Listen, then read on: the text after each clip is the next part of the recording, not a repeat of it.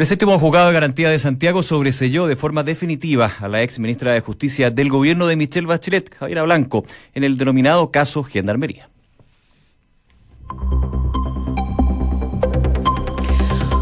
En punto, muy buenas tardes. ¿Cómo están ustedes? Bienvenidos a una nueva edición de Noticias en Duna. Nico, ¿cómo estás? Muy bien, José, ¿cómo están ustedes? Muy buenas tardes. Martes 2 de abril, ya de lleno en este nuevo mes, con mucha información, varias noticias del ámbito legislativo, gendarmería, comentábamos en el gran titular de Noticias en Duna, y por supuesto información que está a la orden del día que vamos a estar revisando y analizando aquí en la mesa de Duna. Pero antes...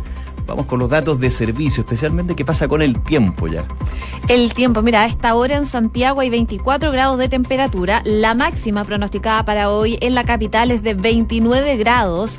Se siente ahí el calor, pero no se va a mantener porque, como sabemos, bajan las temperaturas rápidamente e incluso ya durante los próximos días iría bajando la máxima hasta los 25 y 23 grados de temperatura. Así que no hay que acostumbrarse a estos 29 grados, más bien ir... Eh, Yeah. De a poquito echándolos de menos.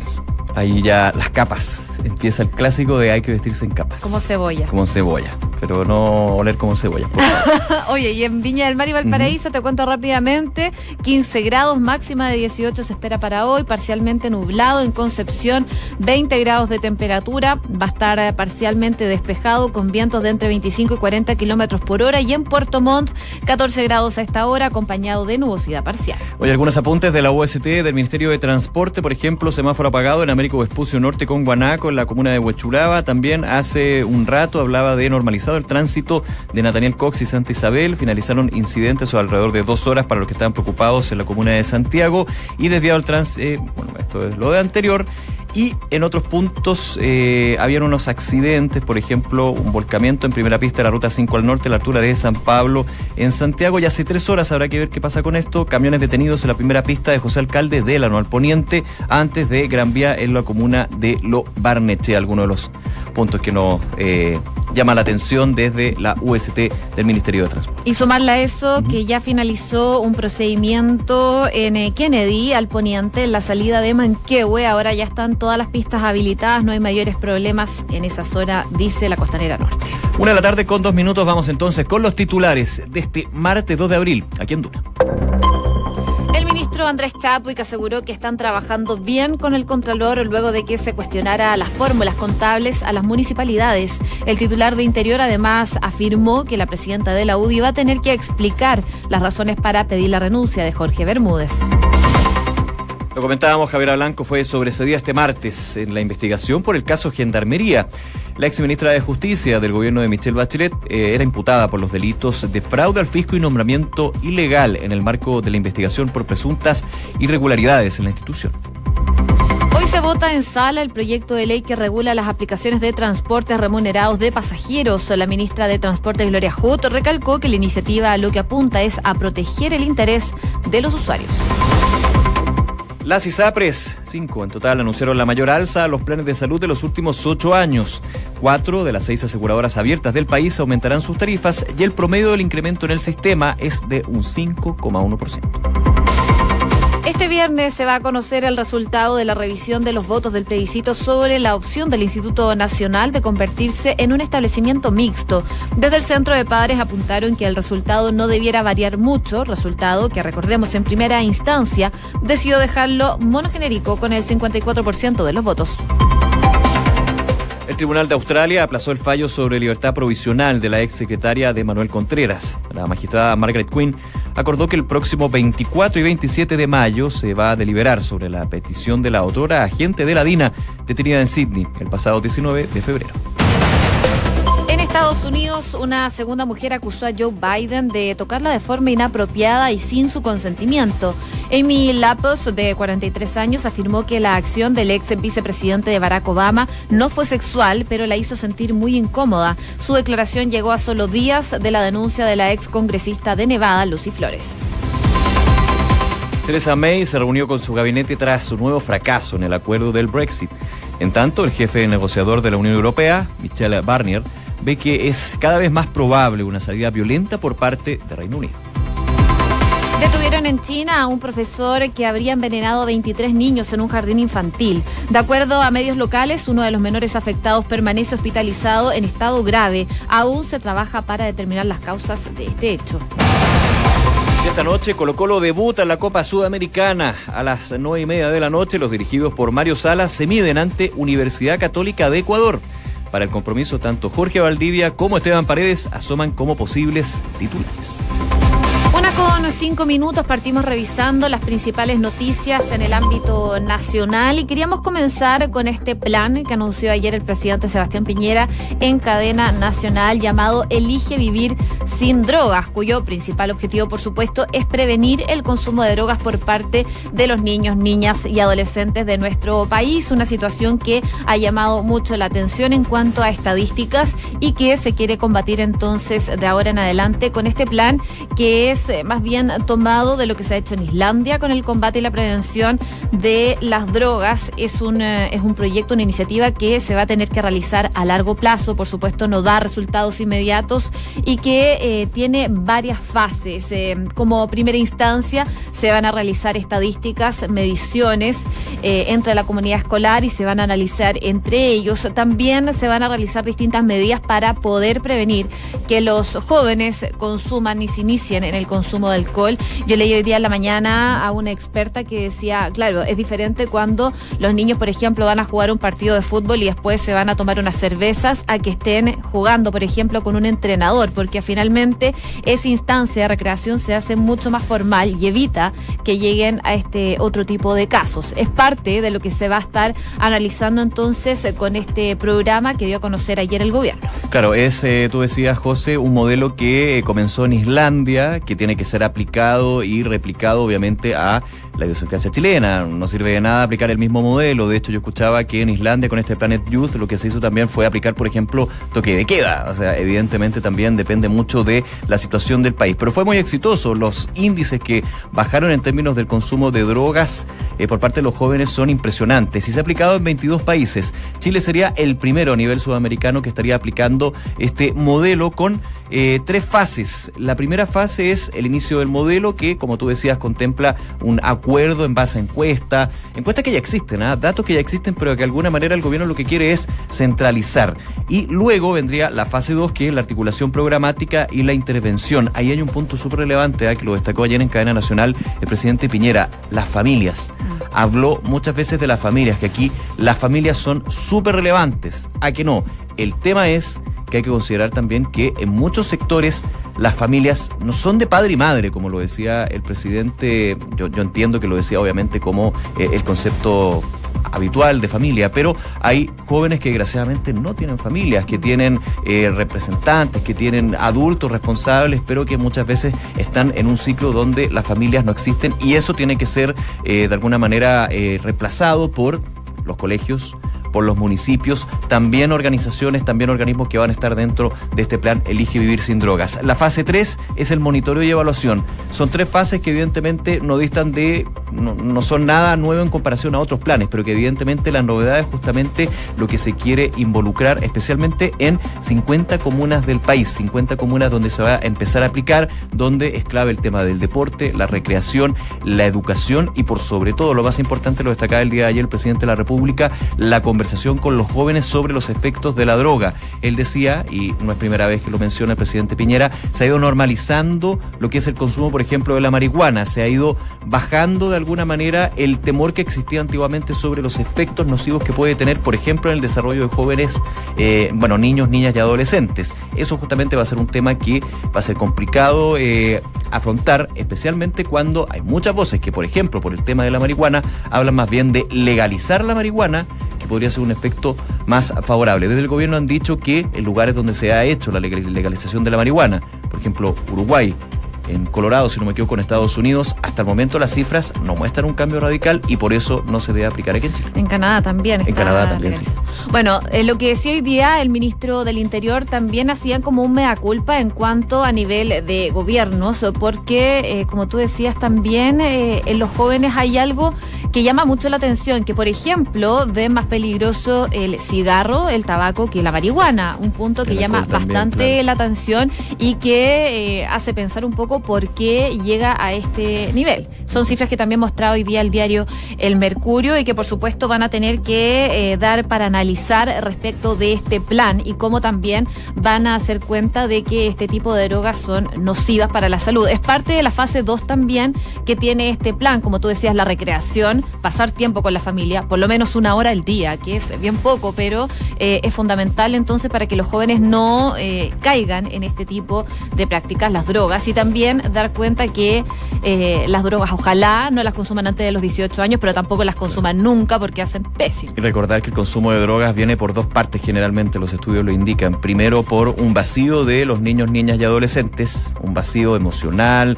del núcleo familiar, del núcleo social, el bullying también tiene mucho que ver con esto, o también el otro aspecto es cuando se habla de estas malas juntas, cuando hay un entorno donde desgraciadamente se generan grupos y donde desgraciadamente también hay bandas de microtraficantes que aprovechan esa vulnerabilidad y especialmente entran en esto. Ah, son 50 comunas, ya hay algunas que han comenzado desde antes del año pasado. Melipilla, Renca, Colina, Lobarnechea, Peñalolén y Las Condes ya culminaron la fase 1 de encuesta de levantar eh, información y durante este año va a comenzar la implementación de la fase 2. En las restantes 44 inician este año la fase 1 de este plan de prevención de drogas o Elige Vivir sin Drogas que anunció ayer en cadena nacional el presidente Piñera. Una de la tarde con 11 minutos. Escuchas Noticias en Duna con Josefina Stavrakopoulos y Nicolás Vial. Hoy un poco más de media hora duró esta audiencia en el séptimo juzgado de garantía de Santiago que finalmente sobreselló de forma definitiva a la ex ministra de Justicia del gobierno de la expresidenta Michelle Bachelet, Javiera Blanco. Ella era ministra de Justicia eh, y ella fue sobreseída finalmente en este caso denominado caso Gendarmería. La medida había sido solicitada ya en febrero pasado por la Fiscalía Centro Norte, la que estaba investigando estas supuestas eh, contrataciones irregulares al interior de este organismo de Gendarmería y también estaban investigando un fraude al fisco mientras la imputada estaba al mando entonces del Ministerio de Justicia. La, Fiscalía de la jurisdicción Centro Norte sostuvo que luego de haber hecho una investigación acuciosa se pudo determinar la inexistencia de este delito en particular, el caso Gendarmería. Podrían haber reacciones de la ex ministra que recordemos eh, este hecho en particular, el caso Gendarmería y el caso Ascar, que se sigue en vigencia, donde se le imputan eh, eventuales eh, delitos a la ex ministra de Justicia, le costó su puesto en el Consejo de Defensa del Estado. Recordemos que ella fue designada por la presidenta Bachelet para formar parte del Consejo Asesor del Consejo de Defensa del Estado y finalmente ella tuvo que renunciar justamente porque consideraba que iba a entorpecer su eh, rol en el CDE con las investigaciones judiciales que existían. Yo lo comentaba, el caso Ascar sigue, la Fiscalía eh, está investigando el eventual mal uso de fondos del programa que estaba destinado para jóvenes del Servicio Nacional de Menores y que no logró su propósito inicial, motivo por el cual la ex ministra Blanco sigue estando en calidad de imputada. Recordemos por la eh, dependencia que tenía el Sename en ese caso con el Ministerio de Justicia y estos fondos que habrían sido eh, mal usados, que habrían eventualmente mal usado estos fondos del programa Ascar. Eso sigue gente, pero en la situación de gendarmería por contrataciones irregulares y otros, finalmente la exministra Blanco es sobreseída completamente de este caso, la información que se conoció durante la mañana. Una de la tarde con 13 minutos. Escuchas Noticias en Duna con Josefina Stavrakopoulos y Nicolás Vial. Oye, eh, las ISAPRES, ¿qué ISAPRE tienes tú? Lo comentábamos hoy día en la mañana. ¿A quieres que lo diga? Sí, no, no lo voy a decir. Yo lo dije en la mañana que ISAPRES. ¿Te lo dijo? Sí. Lo dije. ¿Le lo dije haciendo, ¿le está haciendo publicidad? No, no, porque, mira, yo tengo hasta un problema y porque Ah. me cambié a ISAPRE y ya no sé cuál soy. Me llegó una carta ayer que no me habían podido afiliar. Así que, mira, la que te diga no es Ah, ya. O sea, es la, la, la, ISAPRE Stavrakopoulos. esa misma. Ya. Bueno, Enter- Enterprises. Hay varias ISAPRES que eh, van a tener ahí un alza en los costos. Eh, por ejemplo, eh, está en Cruz Blanca, que va a ser una de las que más va a subir. 7,7%. 7,7%, Colmena sigue después con un 6,3%, con Salud un 5,9% y Banmédica con un 4,9% va a subir los costos de la ISAPRE. Es eh, en el sistema, en, ya sea abiertas o cerradas, con las que sube sus planes, porque habían varias, por ejemplo, Bameica, que durante tres años había mantenido congelados los precios de los planes de salud, ahora lo va a hacer, va a aumentar, también hay otros casos. Son cuatro de las consideradas abiertas y una cerrada, que es FUSAT. Sumando estas alzas, en promedio se habla de un 5,1%, que es la mayor alza en ocho años. Y esto evidentemente eh, tiene dos patitas. Primero, los argumentos que tienen que dar las ISAPRES de por qué están subiendo los planes de salud. Generalmente se van repitiendo los argumentos por el mayor costo de la tecnología, del envejecimiento de la cartera de afiliados, de las prestaciones que aumentan también el valor. Son varios elementos que de hecho la superintendencia no entró a de lleno a esos argumentos porque decía en la carta que usted le va a llegar, a usted le va a llegar si es afiliado a un ISAPRE, de estas por supuesto que cambian sus planes, va a tener que estar argumentado el por qué. Pero obviamente empieza otra vereda que es si usted está en desacuerdo con el aumento de los planes de salud. Esto con toda una discusión todavía que existe sobre una reforma a la ley de ISAPRES, ¿ah? que yo lo he escuchado por varios lados, pero yo insisto que está totalmente congelado. Yo no he escuchado ninguna novedad al respecto. Ahora se va a sonar nuevamente, ¿no? Esto lo va esto lo va a perfeccionar o regular la ley de ISAPRES, la, la nueva ley de ISAPRES yo todavía no veo nada. Pero bueno, esa es otra historia. Hay eh, varias alternativas, por supuesto, si usted está, eh, primero, aceptar el contrato. Claro. Aceptar el contrato. Lo otro es que en la carta que llega del ISAPRE le entregan alternativas. Generalmente la alternativa que más se usa desde la ISAPRE, no lo digo en términos despectivos, sino desde la práctica que tiene el ISAPRE, es cambiarse de plan o mover a su grupo familiar que puede estar en un plan compensado, por ejemplo, para que no se haga efectiva el alza en el plan de salud. Y la tercera opción es finalmente apelar. ¿A quién apelar? Hay dos subopciones. La superintendencia de pensiones, uno le saca una foto, de hecho, a la carta que le envía al ISAPRE, entra al sitio web de la superintendencia de salud, dije la superintendencia de ISAPRE, nada de salud, y ahí uno hace eh, la, queja, digamos. Y pasa un tiempo, y recordemos que esta eh, alza va a empezar en julio, ¿eh? en julio de este año. Hasta junio del 2020. Hasta junio del 2020, es el proceso, el, plazo. Y la segunda opción, que eso es lo que complica más a las ISAPRES, es la judicialización, es decir, a través de un abogado presentar una carta para apelar el alza unilateral, porque es efectivamente un alza unilateral de los planes de salud, que en la gran mayoría de los casos termina dando el vamos al usuario y no a la ISAPRE, pero que evidentemente tiene sus tiempos. Esas son las dos alternativas que se manejan cuando uno está ya con una mirada distinta con respecto a esto. Los argumentos, las reacciones son variadas, esto no es un tema nuevo, hay indignación por parte de cerca del 20% de los chilenos que están en ISAPRE. Ah, perdón, había una tercera opción que era cambiarse de ISAPRE a, FONASA. Ah, claro, terminar el plan y cambiarse a Cambiarse a FONASA, digamos, pero evidentemente sabemos que lo que se le critica a las ISAPRES es justamente cuando suben los planes de salud, pero con respecto a la satisfacción por parte de los usuarios hay una gran diferencia con FONASA. De hecho, cuando se ha hablado de esta reforma a la ley de ISAPRES, muchos expertos dicen, ok, pero primero con esta reforma mejoremos también lo que sucede con FONASA para que FONASA, para que el sistema público de salud sea competitivo al sistema de, eh, salud privada, porque obviamente si te dan la opción de cambiarte ISAPRE a FONASA, uno dirá, bueno, pero me subirán el precio, pero evidentemente la ISAPRE tiene bastante más garantías y beneficios. Oye, lo que decían los expertos hoy día en la mañana cuando salió este tema publicado es que hay un hay una complicación y un tema que preocupa bastante que es la judicialización que se podría generar con este tipo de casos, eh, ya que muchos van a llegar a esta instancia para eh, poder eh, revertir esta situación y que no te suban el plan de la ISAPRE, que ya por ejemplo para las mujeres es bastante caro y que te lo sigan subiendo, bueno, con mayor razón. No creo que muchos se queden con los brazos cruzados y decir, bueno, ya que me suban el, plan. Y habló hoy día el superintendente de salud sobre este tema y dijo que se puede considerar un abuso este alza en los planes. Él estuvo conversando en, Radio Cooperativa eh, y él mencionó varios factores que consideran como causas de esta fuerte alza que en parte tú lo mencionabas, Nico, anteriormente. Además, eh, mencionó como un factor de alza la judicialización que ha ido creciendo. Dice que hoy tenemos alrededor de 250 mil a 300 mil casos judicializados al año y eso tiene costo para el sistema que finalmente se traspasa son, perdón, son las ISAPRES que en parte tienen que pagar las costas de los procesos cuando le dan eh, el, beneficio finalmente al usuario.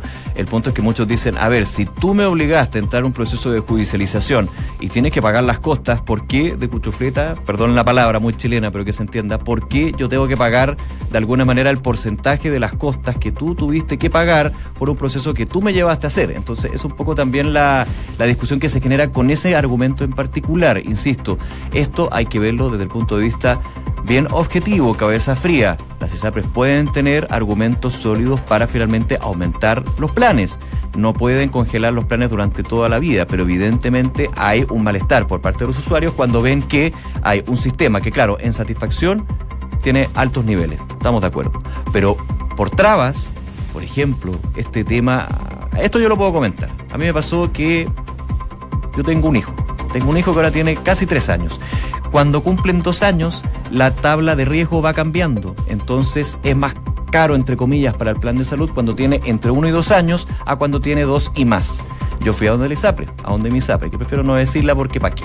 Y yo digo, bueno, ahora quiero que bajen lo que yo estoy pagando por mi hijo que cumple dos años, porque su riesgo es menor. Me dijeron, no, lo que pasa es que no puede hacer eso. ¿Pero por qué no puede hacer eso? No es que no se puede. ¿Pero por qué? Es que no puede. Le puedo dar una alternativa. ¿Cuál? Cambie a su hijo al plan B y a su señora también porque está en tu plan compensado. Bueno, pero eso me está cambiando de plan finalmente. No, es que es lo que se puede hacer. Bueno, entonces alega tribunales. Ese tipo de cosas, cuando se van sumando con otras, como por ejemplo una cosa tan ridícula como este, esta especie de traba impuesta con respecto a las mujeres que tienen que aprender en planes bastante más caros, bastante más malos, especialmente si optan por la maternidad, que son muchas que me están escuchando, lo tienen súper claro. Ese tipo de cosas, cuando se suma a un alza unilateral, genera malestar. Y eso es justamente lo que se está revisando en esta reforma a la ley de ISAPRES, que, insisto, todavía no ha visto ninguna luz. De hecho, las mismas ISAPRES, para ser súper objetivo y no ser tan eh, virulento, las mismas ISAPRES a través de la asociación han apoyado lo que es una reforma a la ley de ISAPRES para finalmente homologar varios aspectos. Ha habido una instancia para eso, pero en el trámite legislativo no hay nada. Una con 21 minutos. Escuchas Noticias en Duna con Josefina Stavrakopoulos y Nicolás Vial.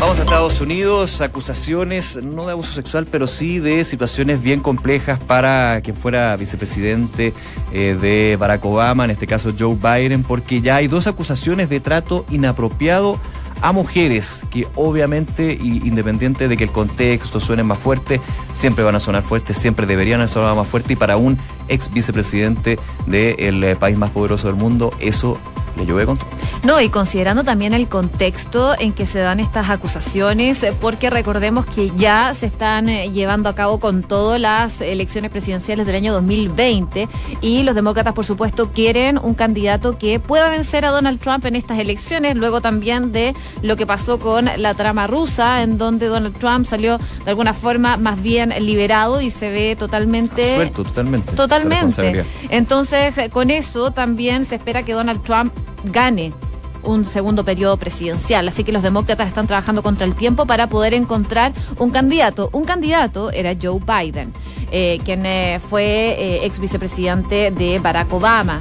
Bueno, ahora, como mencionábamos, él está bastante complicado con estas acusaciones porque, por ejemplo, Lucy Flores, que es una activista y ex legisladora de Nevada, relató el viernes en un artículo en la revista The Cut actos que habría generado entonces un acoso sexual. Ella habla de esta situación, dice que la agarró por detrás y la besó en la cabeza, un gesto inesperado e indeseado para ella que entonces tenía 35 años. Y ahora se suma otra mujer, una mujer llamada Amy Lapos, eh, que dijo que Biden la agarró de la nuca y tocó su nariz con la suya en un evento de recaudación de fondos del año 2009.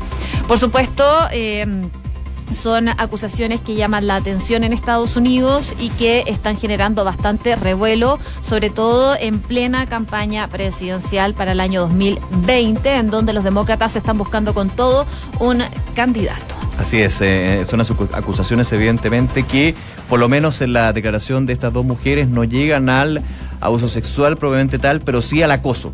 Y el acoso evidentemente está en la misma línea y eso puede generar que una carta presidencial eh, caiga y también algún proceso judicial que le pueda llegar a Joe Biden si es que efectivamente se demuestra eso. Por supuesto que son declaraciones de eh, las que se dicen víctimas, hay que ver qué va a pasar en un eventual eh, proceso judicial que sea impulsado por ellas o por el mismo Biden para finalmente conocer la verdad. Pero claramente ya desde el manejo de crisis es complicado finalmente eh, limpiar lo que podría ser el efecto de estas dos acusaciones contra el ex vicepresidente de los Estados Unidos. No, y casos que a lo mejor años atrás hubiesen dicho, ah, pero que exagera. Pero claro, en este contexto eh, en donde el Me Too está muy fuerte. Más empoderamiento, qué bueno. Más empoderamiento, que tiene que ser así. Eh, es bueno que salgan a la luz finalmente este tipo de casos. Así es. Una de la tarde con 24 minutos. Revisamos las principales informaciones de este día martes en los titulares. El ministro Andrés Chadwick aseguró que están trabajando bien con el Contralor General de la República, luego que se cuestionaran las fórmulas contables que se han aplicado a los municipios.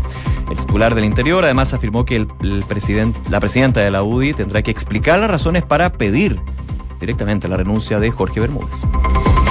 Ministro de Salud, Emilio Santelices, calificó de incomprensible el alza de los planes anunciados para las ISAPRES. El jefe de cartera de salud sostuvo que se debe avanzar en una nueva ley que fortalezca un sistema transparente y competitivo y donde se termine con las discriminaciones por sexo, por edad y por preexistencia. Y hoy se vota en la sala del Senado el proyecto de ley que regula las aplicaciones de transporte remunerado de pasajeros. La ministra de Transporte, Gloria Jú, recalcó que la iniciativa apunta a proteger el interés de los usuarios. El tribunal australiano aplazó el fallo sobre libertad provisional de la exsecretaria de Manuel Contreras. La magistrada Margaret Quinn acordó que el próximo 24 y 27 de mayo se delibere sobre la petición de la otrora agente de la DINA detenida en Sydney el pasado 19 de febrero. En Estados Unidos, una segunda mujer acusó a Joe Biden de tocarla de forma inapropiada y sin su consentimiento. Amy Lapos, de 43 años, afirmó que la acción del ex vicepresidente de Obama no fue sexual, pero la hizo sentir muy incómoda.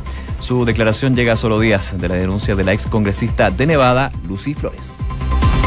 Theresa May se reunió con su gabinete tras un nuevo fracaso en el acuerdo del Brexit. En tanto, el jefe negociador de la Unión Europea, Michael Bernier, va, ve que es cada vez más probable una salida violenta por parte de Reino Unido. Y detuvieron en China a un profesor que habría envenenado a 23 niños en un jardín infantil. De acuerdo a medios locales, uno de los menores afectados permanece hospitalizado en estado grave. Aún se trabaja para determinar las causas de este hecho. Esta noche Colo Colo debuta en la Copa Sudamericana. A las 21.30 horas los dirigidos por Mario Salas se medirán ante Universidad Católica en Ecuador. Para el compromiso tanto Jorge Valdivia como Esteban Paredes asoman como posibles titulares.